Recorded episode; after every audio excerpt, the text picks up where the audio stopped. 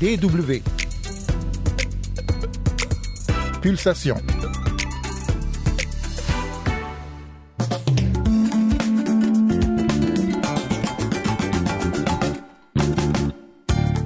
Le Sénégal, terre des humoristes, c'est ce que visent les artistes de stand-up du pays. Nous allons à leur rencontre dans cette édition de Pulsation. En fin d'émission, retour sur les anniversaires de la mort de Laurent Kabila et celle de Ibeka. Mais tout d'abord, le mot du jour, Blue Monday.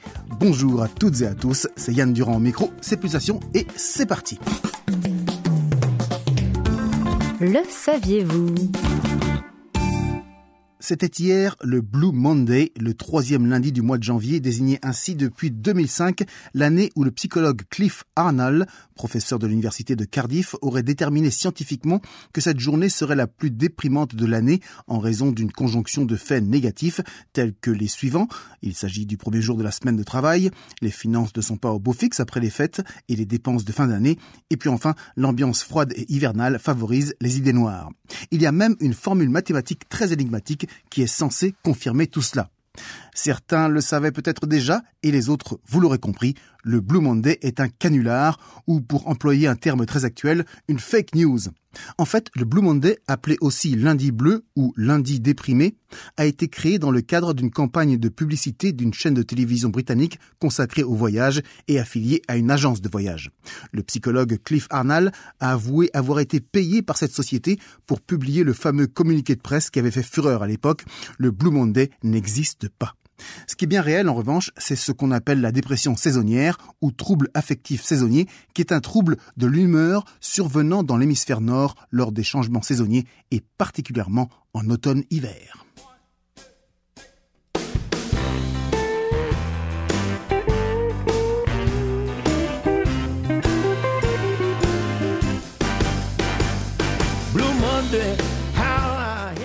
Le terme Blue Monday existe depuis bien plus longtemps que l'imposture de 2005 et constitue un titre de chanson très répandu. Voici George Benson, le chanteur et guitariste afro-américain qui reprend un titre de son aîné pianiste bluesman Fats Domino.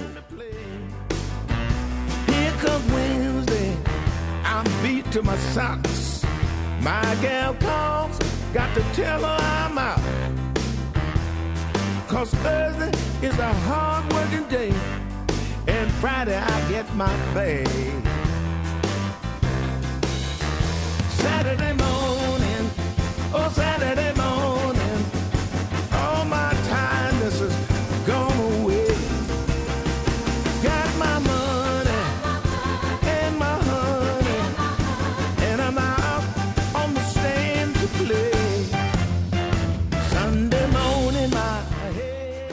Vous écoutez la DW, c'est Pulsation, le magazine Jeunes et Culture.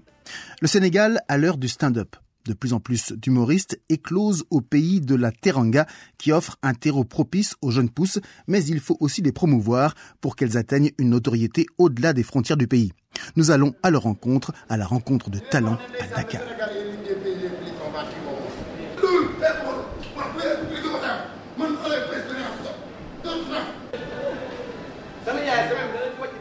Nous sommes dans la capitale sénégalaise en pleine répétition du spectacle de stand-up Abacho, l'un des rendez-vous incontournables de l'humour sur scène au Sénégal. Son fondateur, Babacar Camara, connu sous son nom d'artiste Abba No Stress, est impressionné par l'engouement actuel pour la discipline. Il y a tout le monde, il y a tout le monde qui veut devenir euh, humoriste maintenant parce que c'est un métier très noble. Hein? Tu es sur scène, euh, tu fais, euh, tu fais venir beaucoup de gens, des gens civilisés, des gens corrects, donc pour rire. Donc euh, vraiment, il y a beaucoup de jeunes qui courent euh, pour être euh, humoristes. C'est juste, il nous manque, euh, il nous manque de soutien, mais il y a beaucoup de jeunes, même si tu vois sur TikTok. Il y a des jeunes qui font de l'humour sur TikTok, sur Instagram, sur YouTube et partout. Mais on veut voir pas mal de jeunes humoristes sur la scène parce que c'est ça l'avenir quand même. L'humour est donc partout et les opportunités de se produire sur scène se multiplient ici. Dakar fait sa comédie, Fest Rire, Afrique du Rire, autant d'événements récurrents dédiés au rire. Rien de tel que la confrontation directe avec le public pour se faire les dents. Et puis ce genre de soirée est aussi ouverte à des artistes venus d'autres horizons, comme le souligne Babacar Camara. On rêve de faire euh, au Sénégal euh, peut-être la capitale du rire aussi. Quoi. Pourquoi pas euh, ici à Dakar, on fait des festivals, on fait venir des humoristes partout dans le monde. Donc, on veut aussi, nous, vendre notre culture. Le but est clairement défini. Faire du Sénégal la plaque tournante de l'humour en Afrique subsaharienne francophone. On lorgne évidemment sur des stars internationales du milieu, notamment issues de la diaspora française, comme le précise Moustapha Niang, alias Thor, qui voit certes un potentiel énorme au Sénégal, mais également encore beaucoup de chemin à parcourir pour accéder au rêve de devenir les nouvelles étoiles de la scène africaine. Euh, le comédie au Sénégal, c'est comme le football au Brésil. Au Sénégal, tout le monde, on peut dire, tout le monde est un comédien. Tout le monde. Mais quant à arriver à la scène nationale, les Sénégalais sont un peu rares. On voit rarement un Sénégalais lambda qui débute au Sénégal et qui arrive au sommet dans les scènes internationales, devenir comme Kadel Malek, Jamel Debbouze. On n'a que Abba qui commence à faire des sorties internationales. Mais quant à moi et mes autres coéquipiers, je peux dire, nous tous, on a un seul rêve, c'est de représenter le Sénégal partout dans le monde. Mustapha Nyang est l'une des révélations du Show. Il a changé de vie depuis qu'il s'est lancé dans le métier en 2020. Ce tapissier de formation est maintenant courtisé par les chaînes de télé et les séries sénégalaises. Son nombre d'abonnés sur les réseaux sociaux a explosé, atteignant près d'un million sur Instagram. Pour lui et pour ses collègues humoristes, la scène est un espace de liberté où ils peuvent aborder par l'humour des thèmes de société dont raffolent les Sénégalais. Questions de mœurs, de mariage, de tradition, même si certains sujets demeurent tabous. Au Sénégal, ici, c'est un peu compliqué parce qu'il y a beaucoup de tabous. On ne touche pas la religion, on ne touche pas le sexe. Il y a pas mal de sujets tabous, quoi. Donc, il faut bien, bien, bien, bien réfléchir pour, pour pouvoir arriver à faire, lire, euh, à faire rire les gens sans leur vexer, quoi. Parce que le Sénégalais est trop facile, facile à vexer.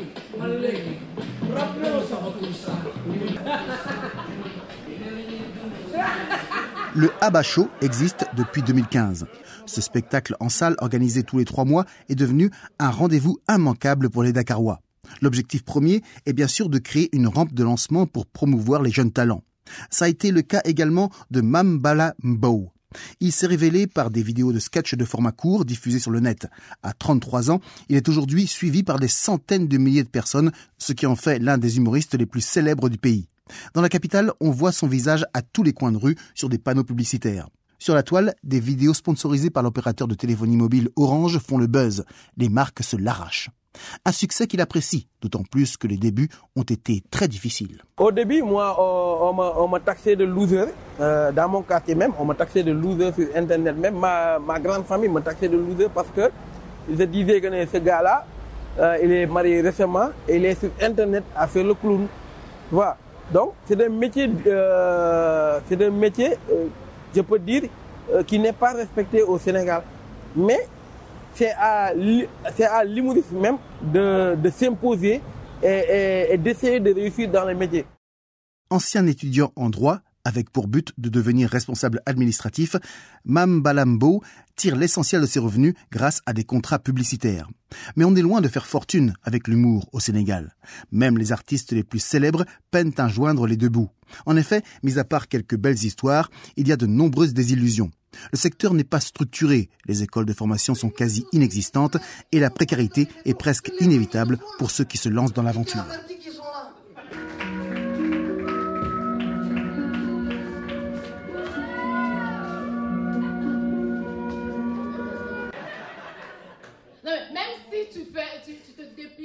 Nous sommes à l'Institut français de Dakar. Des artistes venus d'une grande partie de l'Afrique francophone se succèdent sur la scène du Dikoko Comedy Club, l'un des temples ivoiriens du rire à Abidjan, en tournée au Sénégal. Ici, on blague en langue française, ce qui permet d'atteindre un public plus large.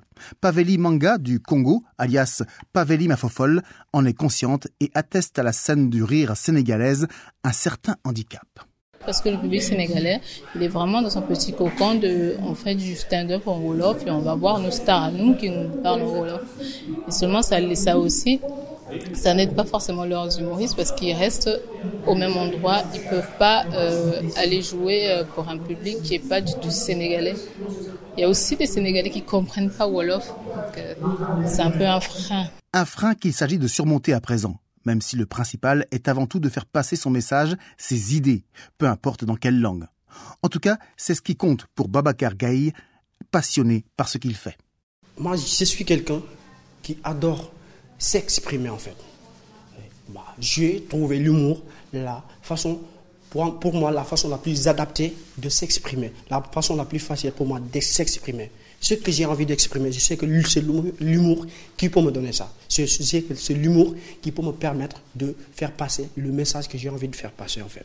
Le Sénégal réussira-t-il son pari de devenir le centre névralgique du stand-up en Afrique subsaharienne francophone? Difficile de faire un pronostic.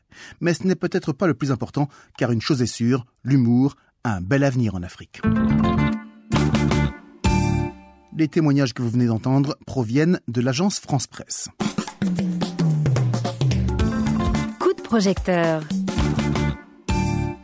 Au moins deux hommes politiques africains sont décédés un 16 janvier ces dernières années. D'abord, Laurent Désiré Kabila, président de la République démocratique du Congo, de relative courte durée, puisqu'il accède au pouvoir en 1997 après avoir renversé Mobutu lors de la première guerre du Congo. Seulement un an plus tard, il est confronté lui-même à la deuxième guerre du Congo, au cours de laquelle il est assassiné par l'un de ses gardes du corps le 16 janvier 2001. C'est son fils Joseph qui lui a succédé à la tête de la RDC. Et puis, 21 ans plus tard, c'est au tour du Malien Ibrahim Boubacar Keïta, surnommé Ibeka. L'ancien Premier ministre devenu président en 2013 est réélu pour un second mandat en 2018, mais il est débarqué par un coup d'État deux ans plus tard. Atteint d'un cancer, il décède d'une crise cardiaque le 16 janvier 2022 à l'âge de 76 ans.